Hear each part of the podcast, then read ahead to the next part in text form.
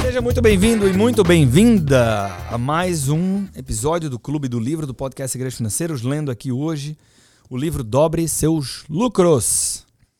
E aí, Brunão, firme? Firmeza total. Vamos lá criar cultura. Vamos lá. É... Mais um disclaimer sobre esse livro. Né? À medida que a gente vai lendo aqui, eu vou lembrando. É... Por exemplo, eu, eu comentei no. Para quem ouviu, né, no episódio anterior, é, o tanto que eu consigo simpatizar e entender a relevância de uma obra como essa, porque eu, eu já vesti o chapéu do empresário e do consultor. E é, é, o disclaimer é só assim: é estar muito aberto a receber isso aqui e tentar colocar essas coisas em prática, mas entender que, cara, por melhor gestor que você seja, o empresário que você seja, independente da situação financeira da sua empresa agora, cara, tem todas as diferenças. Isso aqui é escrito por um consultor americano, tem a realidade de lá. É, talvez você não vai, de fato, conseguir colocar em prática tudo que está aqui. Né? Então, por exemplo, é, falando agora o Arthur empresário, né? É, com todas as nossas falhas, eu, eu, eu, eu intencionalmente trabalho para é, preservar e construir uma cultura forte na empresa de dinheiro. Né? E a empresa de dinheiro, mesmo sendo uma empresa jovem, é, é vista como, para alguns empresários ou muitas pessoas, uma empresa que tem uma cultura forte. Sendo que isso não significa que a gente vai gabaritar tudo que ele está sugerindo que deve ser feito para ter uma cultura forte. Né? Então é isso que eu quero levar para o consultor que vai nos ouvir, que você tem que dosar um pouco na hora de levar essas sugestões para as empresas. É muito importante sempre respeitar o contexto. E para o empresário não se martirizar excessivamente ao longo da leitura do livro como um todo, seja na parte de construção de cultura, de redução de custos ou de aumento de vendas. Beleza? Então vamos lá. Uh, vamos falar sobre criar a cultura certa. Quer falar, Bruno? Então, acho que isso conecta muito com, com aquilo que é recomendado a gente dizer para os clientes de consultoria empresarial quando a gente se depara lá com o ProWeb com uma nota né, muito baixa. Né, que isso não é um motivo para é, o gestor se, é, se martirizar porque a nota está muito baixa ou porque tem muita melhoria para implementar. Muito pelo contrário, isso é um motivo, isso é um ponto positivo porque é sinal de que com poucas mudanças a gente consegue alcançar ótimos resultados. Né? Então, quem está nos ouvindo aí, se ficar meio desesperado ou desesperada porque tem, tem muita coisa para fazer, porque está ouvindo, isso é um ótimo sinal, né? Porque é, talvez seja o caso, como o próprio autor falou no, no capítulo anterior, de a sua empresa, né, você que está ouvindo, é, ter essa política de dobrar o lucro triplicar o lucro até uma coisa conservadora, né? Talvez seja possível ir até além do que isso. Total, ou seja, na verdade, é, quanto menos coisas que fazem sentido que eu me deparar aqui eu coloco em prática, menos difícil vai ser para aumentar meus lucros, né? Afinal, é isso que a gente está falando, exatamente. Muito bom, Brunão. Excelente observação. Vamos nessa. Etapa número 3. Sobre. Né, estamos aqui na parte de construção de cultura. Né? Etapa número 3, que é o capítulo número 3, estabelecer um padrão. Toda organização deve ter um objetivo claro, único e predominante. Certas empresas dão a esse objetivo o nome de missão. O problema é que, em 90% dos casos, o enunciado dessa missão ou desse objetivo não é suficientemente claro. Em 40% dos casos, o enunciado falha por ser apenas um conjunto de banalidades e palavras bem sonantes, como, abre aspas, nossa missão é oferecer produtos superiores aos nossos clientes, estimulando as melhores qualidades de nossos funcionários, e agindo como uma empresa responsável no tocante ao meio ambiente e às comunidades em que operamos. Fecha aspas. É o famoso business bingo, né? Que é as palavrinhas bonitas que não, não quer dizer porra nenhuma. Os restantes 50% trazem um conteúdo mais significativo, mas falham porque esse conteúdo não é dirigido ao objetivo correto. Essas declarações de objetivo ou missão afirmam que a finalidade primordial da organização é servir a tais e tais mercados, oferecendo tais e tais produtos e serviços e ou utilizando tais e tais tecnologias. O problema nessa abordagem é que esses mercados, produtos e tecnologias são, todos eles, simples meios para um fim, e não fins em si mesmos. O fim, o objetivo que orienta qualquer companhia, deve ser simplesmente isto: tornar-se o melhor. Nada, essa parte aqui que vai falar agora, eu concordo. Nada motiva tanto os funcionários, nada. E quando ele fala funcionário, eu vou ser muito fiel ao que o autor está escrevendo aqui, tá? Mas assim, até já não sendo fiel, apesar de dizer que, que eu vou ser fiel, o que, esse nada motiva tanto os funcionários, você pode extrapolar como toda a comunidade, né? Os alunos, os parceiros de negócios, etc. Mas vamos lá, nada motiva tanto os funcionários. Nada os entusiasma tanto e produz tão bons resultados quanto dizer a cada membro da organização que nós, como empresa, e cada um de nós, como indivíduos, seremos os melhores e nada menos que os melhores. É... Fim dessa etapa. Eu já vou para a próxima, né? mas é, tem algo muito poderoso em, apesar de sermos pequenos, falando para a realidade de muitas empresas, falar o seguinte: ó, nós somos pequenos, mas a gente nasceu para ser o melhor da nossa indústria, o melhor é, do nosso meio, fazer do jeito que a gente faz. Ninguém faz melhor do que a gente. Ninguém tem mais potencial para fazer isso melhor do que a gente vai fazer. Né? Por quê? Porque você cria uma áurea, uma sensação de pertencimento, afinal de contas, faz bem, né? e faz mesmo, pertencer a um time de elite, né? seja em qualquer mercado, né? de produtos digitais, de qualquer coisa. Então, o que ele está falando é: vamos traduzir essa missão. Escreva como quiser, mas o seu objetivo é tornar-se o melhor. Etapa número 3. E com isso a gente vai para a etapa número 4. O que significa ser o melhor? Aí vamos, vamos, vamos destrinchar isso. Ser o melhor significa três coisas. Primeira, nunca nos satisfaremos com a média do ramo. Estaremos sempre dando o melhor de nós mesmos e nos esforçando e nos esforçando simultaneamente em tantas direções quantos, quantas forem necessárias, sempre que existam coisas a realizar que ainda não realizamos. Isto, por sinal, não significa trabalhar horas extras, necessariamente. Minha experiência profissional demonstrou que existe pouca relação entre o total de horas trabalhadas e os resultados obtidos. Nunca forço o meu pessoal a trabalhar fora de hora e nem mesmo anoto quantos dias ou horas os empregados trabalham. Se examinar o seu dia, semana ou mês, as coisas verdadeiramente valiosas, verdadeiramente criativas, que fez se concretizaram quase sempre naqueles poucos minutos ou segundos em que você teve uma inspiração súbita, fez uma venda importante ou motivou um subordinado difícil, e essas coisas tendem mais a acontecer quando você trabalha de forma comedida e não exagerada. O mesmo se aplica em níveis diferentes à maioria de seus empregados. Para dobrar seus lucros, o primeiro ingrediente importante é criar uma cultura que diga ser o melhor significa sempre pensar, sempre se esforçar, sempre procurar melhorar, nunca estar satisfeito enquanto existir algo a fazer que nunca fizemos.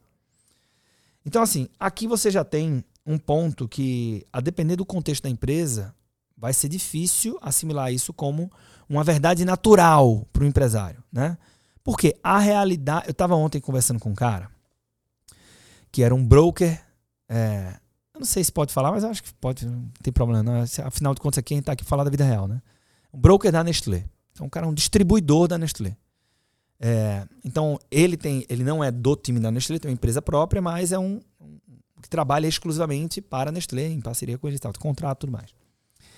E, e aí, é, o cara tem uma tatuagem institucional. E a gente conversando e tal, não sei o quê. Eu disse, ah, porra. meu irmão tava na, na, na reunião. Disse, ah, ele também tem tatuagem institucional, também tem e tal, não sei o quê. Ele fez, cara, essa tatuagem eu fiz quando a gente bateu um prêmio. Por quê?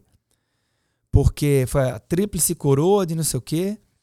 E, é, velho, assim, foi muito difícil. E na reta final a gente trouxe até palestrante para falar de inteligência emocional, porque a galera não tava aguentando mais e tal na vida real e para a realidade de muitas empresas, e certamente empresas que o Bob Pfeiffer também passou, então a gente sempre tem que lembrar que apesar dele ser um autor, um consultor que tem experiência de campo, é lógico que ele filtra muita coisa quando ele vai publicar uma obra, né? Por mais que ele tenha essa personalidade mais diretona assim e tal. Então, por exemplo, quando eu faço uma autorreflexão, é, o que ele falou é verdade. Às vezes, 15 minutos do teu dia representam produtividade da semana inteira, né? Ou o impacto da semana inteira e tal. Sendo que a gente é muito difícil encontrar essa linha tênue entre o tanto que eu tive que é, me esforçar além da média para reunir o repertório necessário para ter aquele momento eureka de 15 minutos. Né?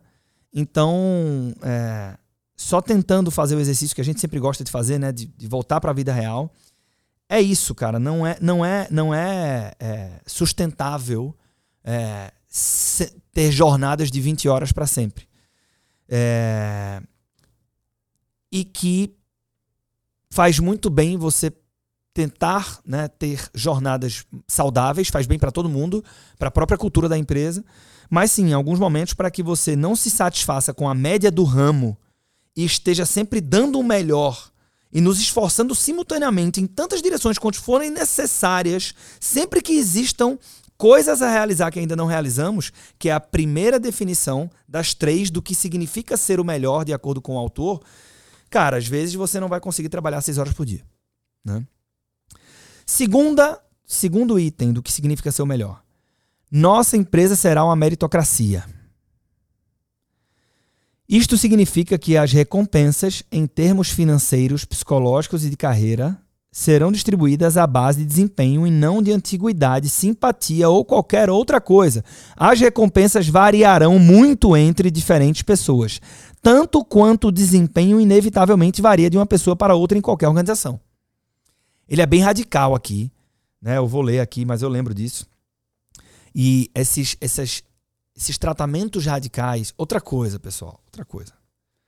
Eu vou ter uma abordagem aqui de vida real. Depois, cada um aqui que tem a preocupação de fazer com que isso vire é, realidade na sua empresa. Se for para a legislação trabalhista, você não pode ter pessoas com o mesmo cargo tendo remunerações fixas diferentes. Pô, então coloca lá um plano de cargos salários com, com nomenclaturas diferentes, o assistente 1, 2 e tal. Aí, aí é um, a missão sua em fazer isso virar realidade na empresa. Que isso é uma conversa gerencial, né? Que é a proposta do livro, inclusive. É, e, e, até porque é um livro internacional, né? Então, pô, muda a legislação trabalhista no Brasil é uma, nos Estados Unidos é outra, então. Beleza. Então, seguindo aqui, né? É neste trecho, falando de meritocracia, que eu começo a perder alguns dos meus leitores. E é verdade. Muitos gerentes não se dão bem com meritocracias. Muitas das 500 maiores empresas dos Estados Unidos, por exemplo, não aceitam essa ideia. Uma meritocracia exige que o gerente tome decisões que desagradam a certas pessoas e diga cara a cara por que as tomou. Nenhum de nós quer ser uma pessoa impiedosa ou perversa. E às vezes pensamos erradamente que estamos sendo impiedosos em relação àquela metade de funcionários que premiamos menos que os outros. Esse sentimento de culpa é inteiramente descabido gostemos ou não, e quase todos gostamos, quando pensamos em qual seria a alternativa, vivemos em uma sociedade capitalista.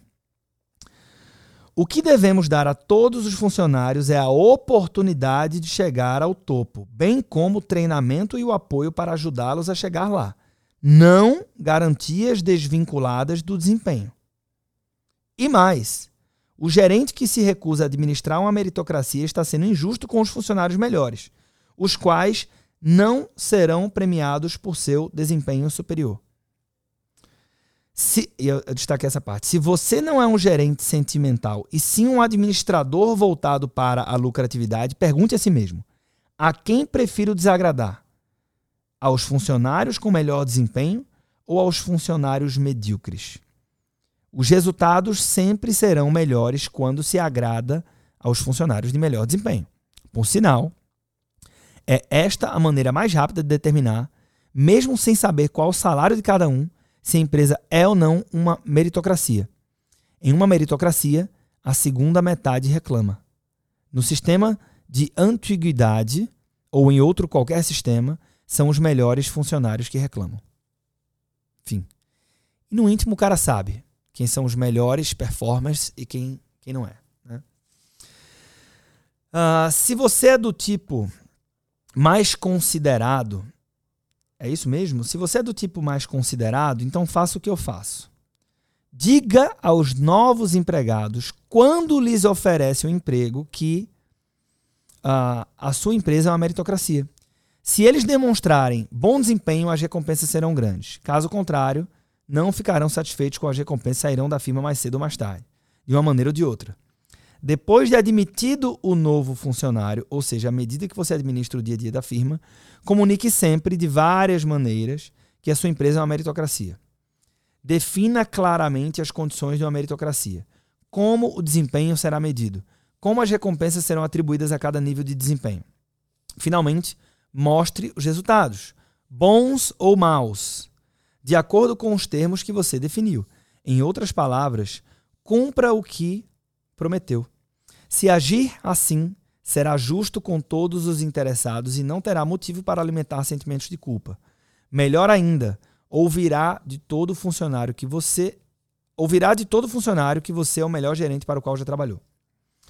Criar uma verdadeira meritocracia significa ir além de uma meritocracia pro forma, aquela que diz que as pessoas serão premiadas pelo desempenho, mas cria uma pequena diferença salarial, digamos de 10% ali, 15%, entre os melhores funcionários e os funcionários medíocres. Significa, né, a verdadeira meritocracia, promover pessoas quando elas estão prontas para dar uma maior contribuição e galgar o próximo degrau, independentemente de idade, dos anos de serviço ou dos ressentimentos de terceiros que não foram premiados. Isso é muito difícil. Né? Tem muita gente, olha isso aqui. Eu fui promovido, fui promovido, fui promovido. Em algum momento eu começo a determinar quem vai ser promovido. Certo? Ou a influenciar nessa decisão. E aí, velho, o cara tem inevitavelmente um viés pessoal de esforço. Se eu demorei três anos para chegar aqui, esse cara tá indo muito bem, mas como é que ele vai chegar perto de onde eu estou com apenas oito meses? Né? Esse é um olhar desvinculado ao mérito. E é difícil na prática, porque também existe mérito no esforço. Né? O que é que ele está provocando aqui? Cara, existe mérito no esforço, mas ele não pode ser maior do que o mérito do resultado, que é aquele que gera lucro. Muito bom.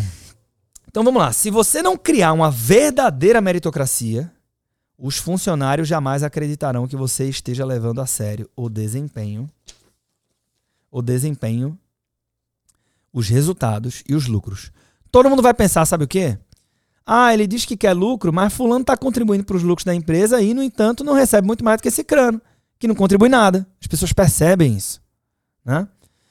Ah, se tomar medidas drásticas, decisivas e óbvias para todos, promovendo, pagando e despedindo o pessoal com base no desempenho, ficará surpreso com a rapidez com que todos se concentrarão em, melhor, em melhorar os resultados. Muito poucas organizações chegaram realmente a experimentar esse método, mas é algo que funciona sempre. Certa vez, alguém me disse que, em média, o funcionário que trabalha em uma empresa em que o sistema de compensações é baseado nos resultados leva apenas 5 a 7 segundos para perceber o modo de atingir esses resultados. Esse perceber o modo de atingir o resultado tem a ver com o que se muito fala quando o assunto é cultura, que é a cultura forte. Ela atrai as pessoas que compartilham desses valores e vai expelir naturalmente as pessoas que não compartilham. E aí, para fechar essa etapa, ou esse capítulo, ser o melhor significa um terceiro item, que é nos estabelecemos para lucrar. Ah, e até um, um, comentário só nesse, nesse ponto anterior aqui, né? Quando você tem uma, uma verdadeira meritocracia, é, as pessoas percebem isso e elas começam a agir conforme é, essa orientação pelo lucro. Você chegou a pegar aqui o mecanismo do Edecash, né? Que era uma premiação, uma premiação coletiva é, quando a gente atingia níveis de margem de contribuição na empresa, que né, estou falando da ED. E aí, é, quando você destravava essas premiações, é, você tinha é, valores é, igualitários. Né? Quando a gente fez um comunicado de uma gestão orientada por lucros, no comunicado a gente começou a receber sugestões de como reduzir custos. Né? Porque não é que o cara não se incomodava com o gasto de energia é, e que ele era displicente e ele queria maltratar o dinheiro da empresa. Mas é porque no dia a dia a gente está muito cheio, a gente tem muito problema, a gente tem as nossas metas, os nossos desafios, então a cabeça do cara tá cheia. Nós somos movidos a estímulos. Então, no, quando eu entendo que eu tenho um alinhamento verdadeiro de interesses, porque eu estou empreendendo junto com a empresa, porque gastar menos é, vai representar um lucro maior, e, e, e, isso é do meu interesse direto, de forma muito clara, não só no conceito, a minha atenção magicamente fica ampliada para isso. Né? E vamos lá, o terceiro ponto que é muito importante também, nos estabelecemos para lucrar. De fato, nos estabelecemos para ganhar o máximo possível. O lucro é a forma mais precisa e completa de determinar se somos realmente os melhores. O lucro mede a satisfação dos clientes com nossos produtos e serviços e a eficiência com que somos capazes de organizar e operar para produzir essa satisfação. O lucro beneficia a todos nós. Proporciona dinheiro para os acionistas, para o pagamento de gerentes e funcionários e para os investimentos que fazem a empresa crescer. Isso, por sua vez, cria boas oportunidades de emprego. Quando os lucros diminuem, todos sofremos. Então, aquele negócio, né? É, se você está trabalhando numa startup, tá? Bicho, às vezes é uma decisão, não adianta o cara ficar só chorando. Agora eu vou falar o, o Arthur colaborador aqui, tá? Ah, porque eu deveria ser remunerado melhor, deveria ser remunerado. Cara, não dá. Na maioria das vezes não dá. Então, bicho, se você tiver um, um fôlego é, em um depósito de fé, porque você acredita nessa empresa para falar o seguinte, bicho, é isso aqui. Então pronto, beleza, é isso aqui. Deixa eu é, eu, se eu ficasse se eu fosse rodar, eu poderia até ter uma remuneração maior em algum outro lugar, mas também não posso ficar rodando o tempo todo, né? Quando chegar nesse outro lugar, provavelmente eu vou ter uma sensação parecida em pouco tempo.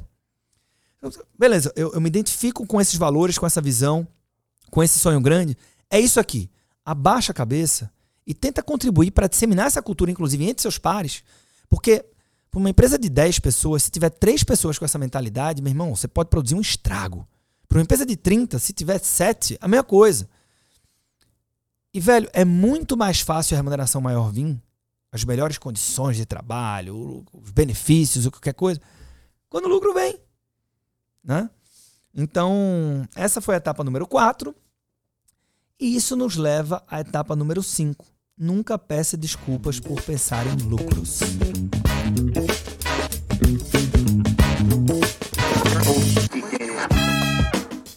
Certos acadêmicos e gerentes ineficazes costumam dizer que, abre aspas, os funcionários não reagem favoravelmente ao lucro como motivação básica.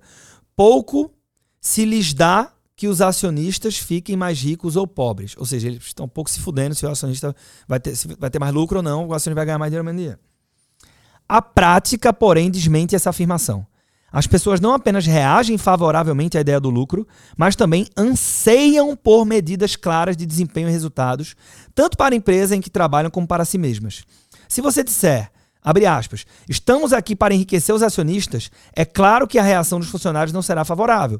Se, porém, você disser, estamos aqui para ser os melhores, cada um de nós e todos nós, para usar nosso vigor e criatividade no sentido de melhorar e realizar mais por todos os meios possíveis, para receber uma recompensa proporcional ao nosso desempenho e tornar tudo isso possível, maximizando os lucros da empresa, aí as pessoas vão entender. Né? Aí as pessoas vão mostrar interesse e voltarão os olhos para o objetivo correto. O importante é transmitir a mensagem global e, em seguida, demonstrar por meio de ações que você fala sério como será indicado no decorrer deste livro. Então, nunca peça desculpas por pensar em lucros. Ele amarra aqui dizendo o seguinte: nunca se desculpe pelo esforço de maximizar os lucros da empresa. Não há por que pedir desculpas. Se você for franco e a favor de aumentar os lucros da sua empresa, seus colaboradores agirão da mesma forma.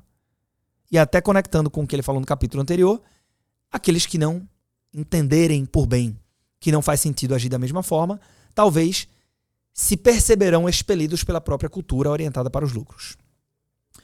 O que nos leva para a etapa número 6, resultados não processos. Esse capítulo é muito bacana. Bem curtinho. Mas esse aqui é uma regra de bolsa que eu tenho. Esse aqui é um. Na época do Esse Dia foi cash. Eu falava também de gestão empresarial. Eu lembro que eu fiz uma sequência explicando aqui a diferença entre orientação e resultados e não processos, e que ela meio que deu uma viralizadazinha, assim, sabe? Muita gente compartilhou e tal. Então vamos lá, resultados não processos. Surpreende-me a quantidade de tempo, energia e dinheiro que certas empresas, especialmente quando pequenas, gastam em, abre aspas, processos. Olha só, especialmente quando pequenas.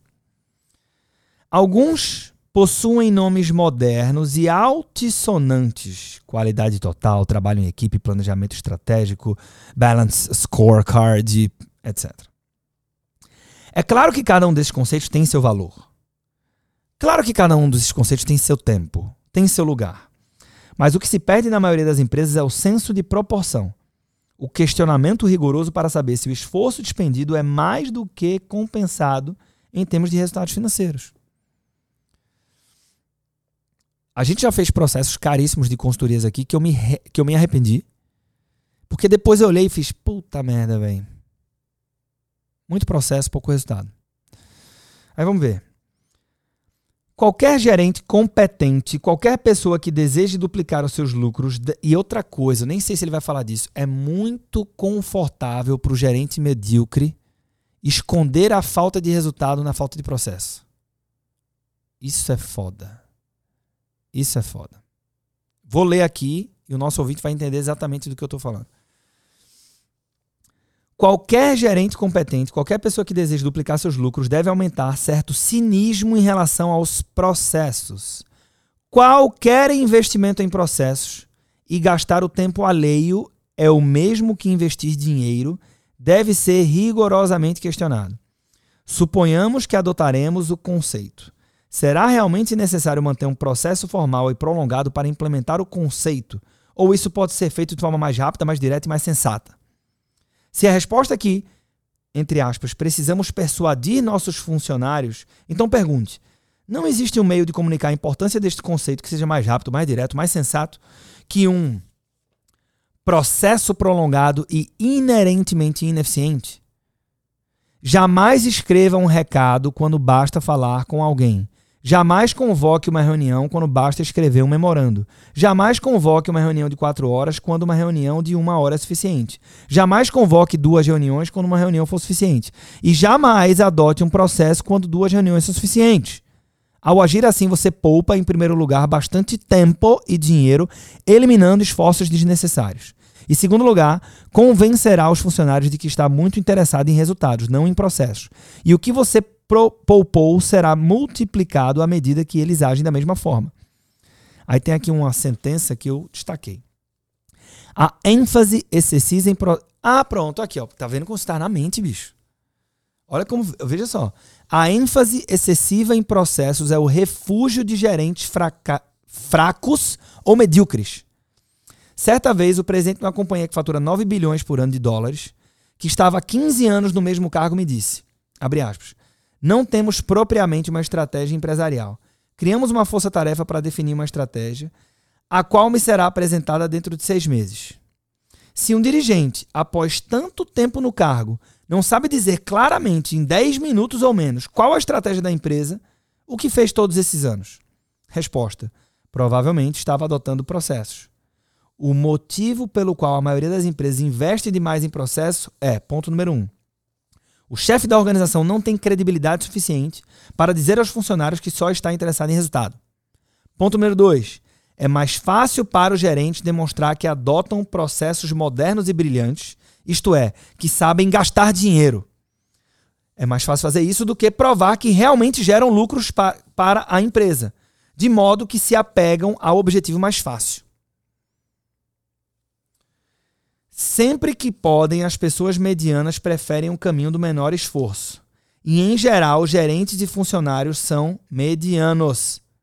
A menos que você, como chefe, se concentre realmente nos resultados e leve os outros a fazer o mesmo, eles não o imitarão.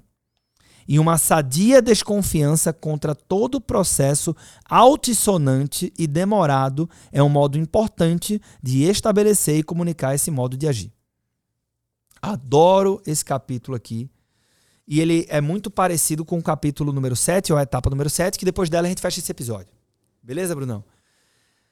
Você tem é, resultados versus processos, custo estratégico e não estratégico. Deixa eu ver se é tempo estratégico e não estratégico. É não, ele fala mais na frente desse conceito. Então, mais na frente a gente encontra ele. Tá? Etapa número 7. Custos estratégicos e não estratégicos. Cara, vamos falar sobre isso no próximo episódio. Temos 30 minutos de episódio aqui. Muito conteúdo, muita reflexão, muito insight. Uh, e aí a gente continua falando de dicas práticas para a construção da cultura correta para que você consiga dobrar seus lucros no próximo episódio aqui do Clube do Livro, do podcast Segredos Financeiros. Beleza, Brunão? Fechado, fechado. Vamos nessa. Vamos nessa.